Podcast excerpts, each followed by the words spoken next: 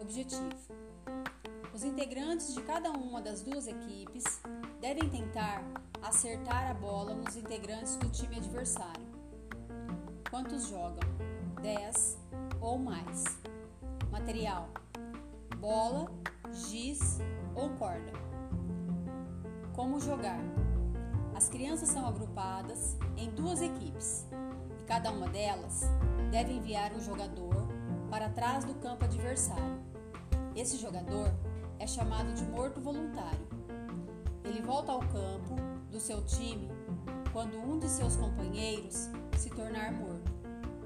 Os jogadores devem permanecer nos limites do seu campo. A partida começa com a bola na posse de um dos times. O jogador lança, tentando acertar alguém da equipe adversária. Se a bola atingir um jogador e cair no chão, ele é queimado e considerado morto.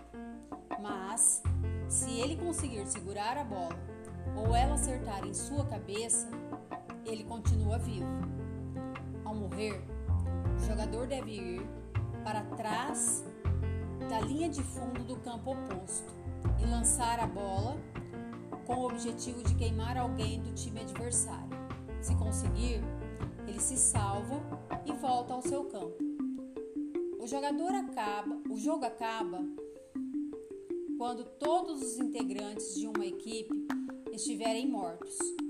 E o último a morrer tem direito de realizar três arremessos para tentar salvar e continuar jogando.